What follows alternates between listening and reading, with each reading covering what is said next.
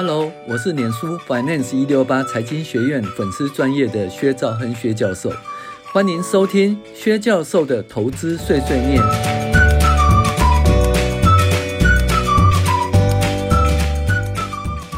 各位网友，大家好，我是薛兆亨薛教授，今天跟大家分享二零二二年第十七周美股一周回顾与重要指标分析。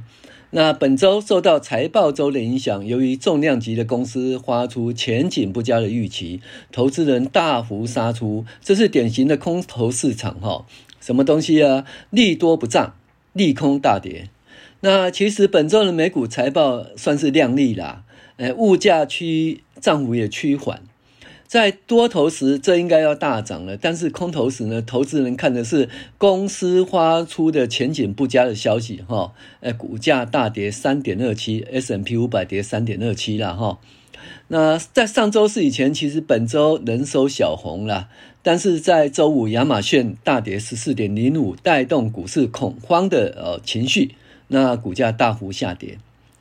那美国三大指数呢？纳斯达克现在熊市区间哦，从高档跌下来是二十三点九哦，跌破百分之二十就熊市熊市了哈。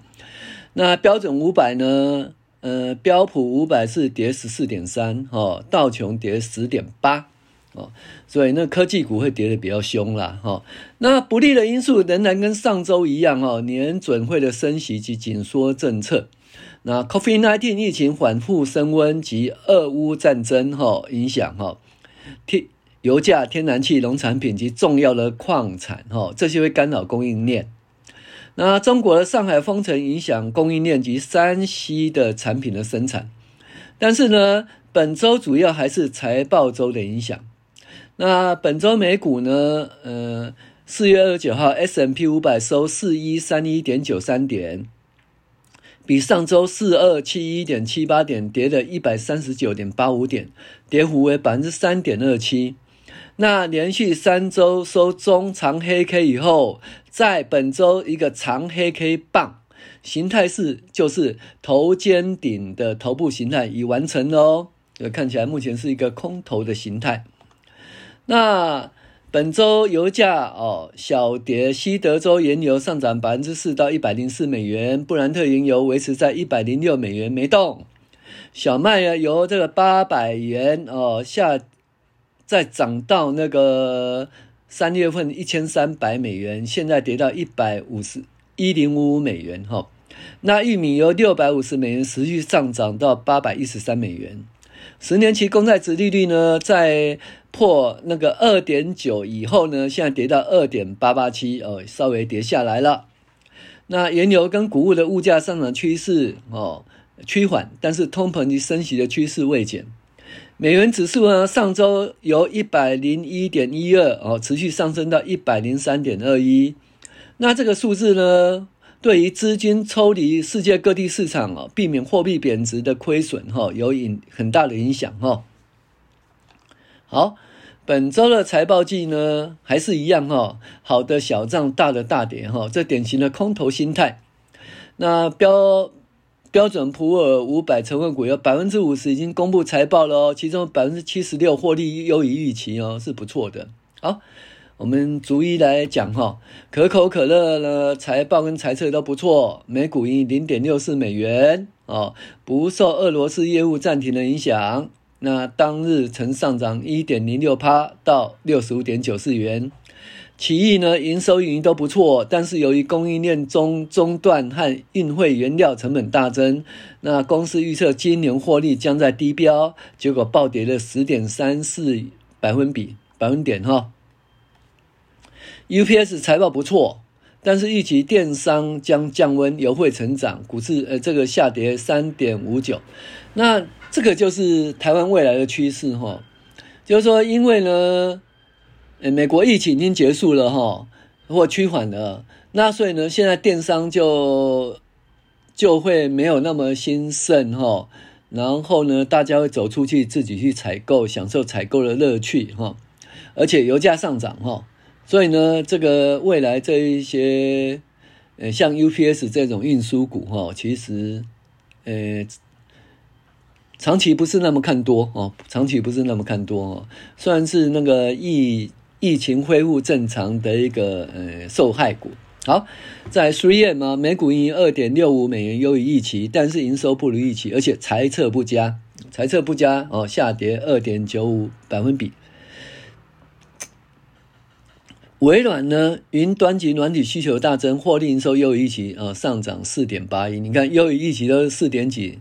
那 Visa 获利优于预期，哈，达一点七九元，营收上也看好，他觉得会超过疫情前的水准，哈，那大涨是六六点四七百分点。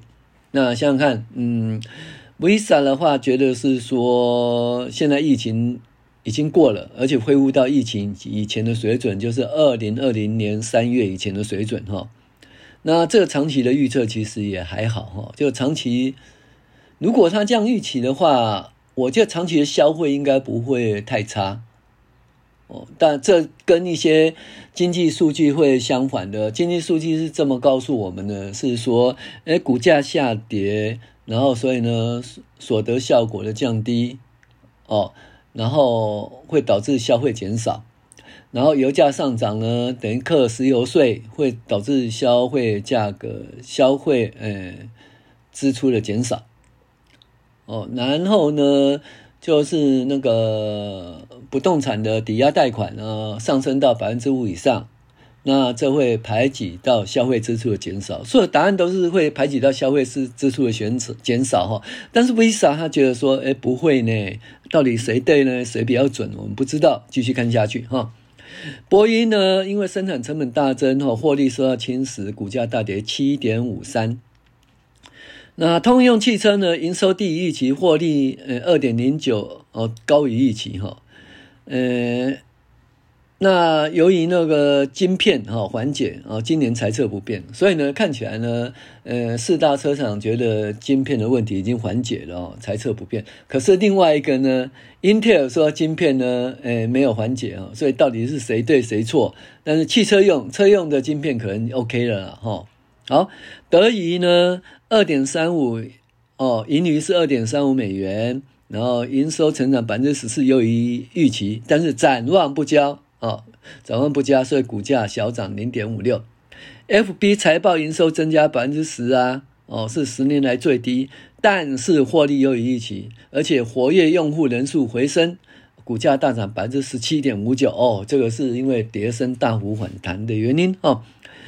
推特财报不佳啦，哦，但是呢还是上涨，这是因为马斯克诟病的影响、哦。那高通营收年增率四十一趴哦。他说，智慧手机以外的车用物联网金大幅成长，财务预测也优于预期，大涨九点六九。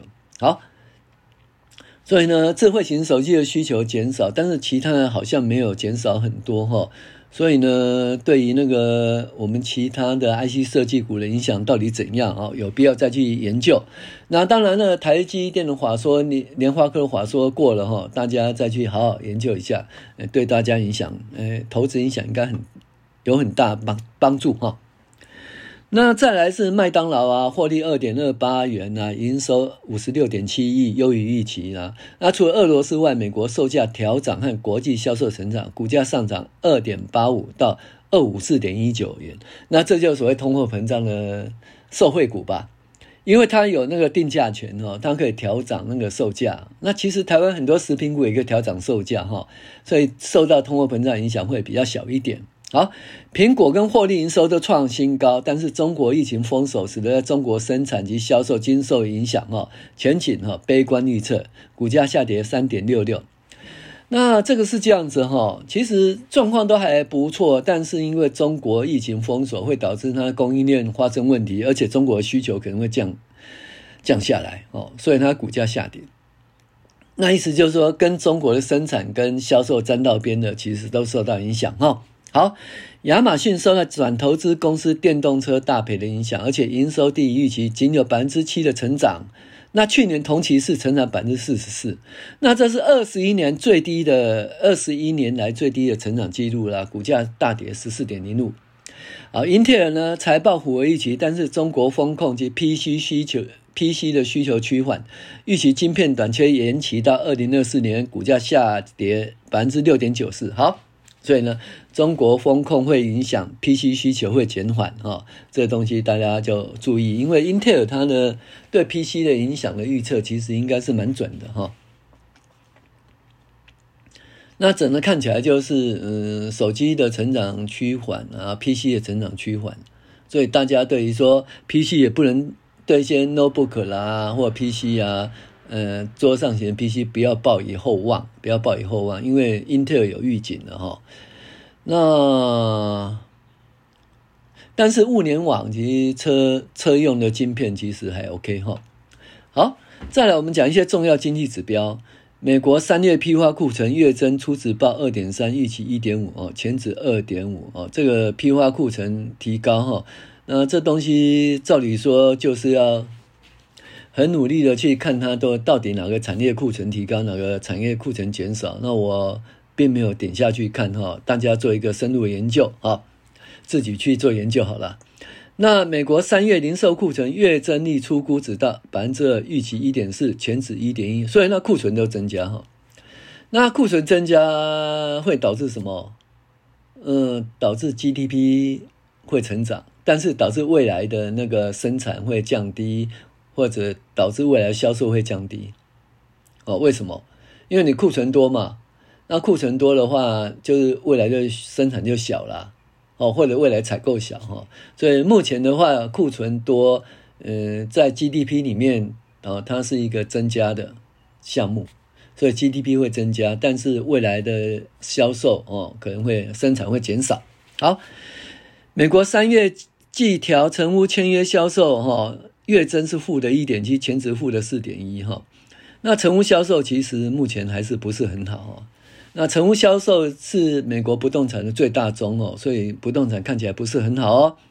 那美国商品贸易收支初始报负的一二五三亿美元，前值负的一零六三亿美元，这就是哈美国的第一季经济成长衰退原因哦。因为呢，你如果是外销会使 GDP 成长，然后进口会使 GDP 减少，那计算公式是这样子的哈。那现在既然是那个进口增加的话，因为逆差嘛，所以 GDP 会减少。OK，美国上周初领失业救济十八万，预期十八万，前期十八点五万。那这个就是表示说美国的失业状况、就业状况还很好。我们有讲过，如果不景气的时候，那这个数字会两百万、六百万以上哦。那如果在三十万以下，其实呢，基本上就很安全呐、啊，几乎是到了充分就业的。自然失业率的状况哈，OK，那美国第一季 GDP 呢？啊，初值是报负的一点四，预期是一点一，前值是六点九哈，啊，所以呢，美国的第一季的 GDP 不好啊，第一季 GDP 不好，其实来自于两个哈，那第一个就是消费不如预期，那第二个就是诶什么逆差进口增加所致哈，那这两个搞不好会持续下去哈。那所以呢，消费如果说不如预期，美国 GDP 会不好。但是消费会真的不如预期吗？呃，当然是你从一些角度来看呢，好像消费会趋缓哈。但是 Visa 它的研究是会成长哈，所以这两个我们再继续看一下哈。好，那实际的消费呢？当然 GDP 是这么讲的哈。好，我们看一下物价指数。那三月的 PCE 的物价指数是年增六点六哈，那预期六点七，前值六点四，然后那个 PCE 呃就是全体的物价指数还在成长哈，但是核心的物价指数五点二，预期五点三，前期五点三哦，核心物价指数有降下来了，所以我们讲说物价可能会趋缓，就是这个原因哈。那你看三月 PEC 物价指数月增零点九。预期零点九，前值零点五，所以月增物价指数成长哦，但是核心的 PCE 物价指数月增零点三，预期零点三，前期零点三，核心的 PCE 物价指数月增已经就是没有再增加，就跟上上回一样哈，所以已经趋缓了哈。那这意思说，我们说觉得，呃，那你看石油价格也没有涨很多，那会不会说，呃，通膨呢，在下半年呢，就会因为基期升高原因而趋缓哦？大家看怎么办哈？好，消费支出月增一点一，一起零点六，前值零点六，所以消费支出仍然成长哈。那所以三月份消费支出仍然成长哦，那目前看起来就是，呃，影响还不是很大哦。好，那公布第一季的 GDP 呢，季成长是一点四，大幅低于预预期的成长一点零哈。那去年第四季是六点九，那这是贸易逆差扩大，但消费支出低于预期哈，还是消费支出消费支出哈，会影响到美国的经济。那美国可能降低对中国的关税，以减缓通膨，对中国的股市算是正面的。好，美国的通膨、高油价和购屋贷款升息百分之五啊，照理说会影响到消费支出。那第一季的 GDP 受到影响了，那第二季会不会更糟？我们持续看吧，哈。那至少三月份的数字看起来还好，四月份就不知道了哈。然后 Visa 它预期是还会再成长，那还是看一下哈。那目前的通膨成长的趋势好像有趋缓。那如果美国升息只是连续三个月哈升个百分之呃二到三码后就停止了，那其实预期可能哈呃未来的预期可能就会改观哦，回到当初预期今年下半年通货膨胀趋缓，所以这样回到一九八零年代高通膨及高利率的几率就大幅降低哈。那另外呢，目前就业状况还不错。那如果就业状况大幅恶化，会不会再度降息及 QE，一如二零二零年开始的操作模式再一次呢？哦，所以哦，因为他如果说他利率已经升到百分之三以上的话，那其实在降息或再度 QE 也是也是很可能的。因为如果就业状况不好，消费持续不振，哦，那通膨遭到控制的时候，他会再来一次哦。所以下半年可能没有那么糟啦。如果他真的再来一次的话，哈。好，那就不管下半年怎样啦，我们就一个月一个月来看哦。那下周的 ISM 及非农就业人口看一下就很重要啦。哦，那中国的四月份的 PMI 相当糟糕，这是封城的代价。那除非停止封城，否则也不乐观了哈。那这部分台湾的四月份营收公布就会知道哈。其实陆续在第一季财报公布后，法说会陆续都有透露啊，前景不佳的消息啊，这是台股目前下跌的原因了。那除了因为美美国指数呢大幅上涨，资金抽离台湾以外呢，那受到中国年节的影响，也是台股不好的原因。但是呢，哦，嗯，怎么讲？就是当初移转到中国以外的那个厂商哈，前景。都没有说不佳，那重压在中国呢，四月份营收可能有重大影响，但是但是这也是只有这几个月啦，等到封城结束以后会慢慢恢复正常哦。对于股价波动影响很大，那外商及台商持续呃撤出中国的趋势仍在进行中。那操作中还是我们讲的，因为不晓得未来会走到哪一个走势哦，到底长期的停滞性通膨或下半年通膨就控制住了，所以我们投资方式还是建立于五线谱或金字塔投资法加三十六期定期定额投资法哦，做一个操作方式。那至于说五线谱如何操作，金字塔投资法如何操作，三十六期定期定额投资法如何操作，在我们第一批 Dream Player 哦，就追梦玩家我们的订阅哈。有很详细的报道，那欢迎去订阅我们的第一批追梦玩家。嗯，以上我是薛兆恩薛教授，欢迎您的收听。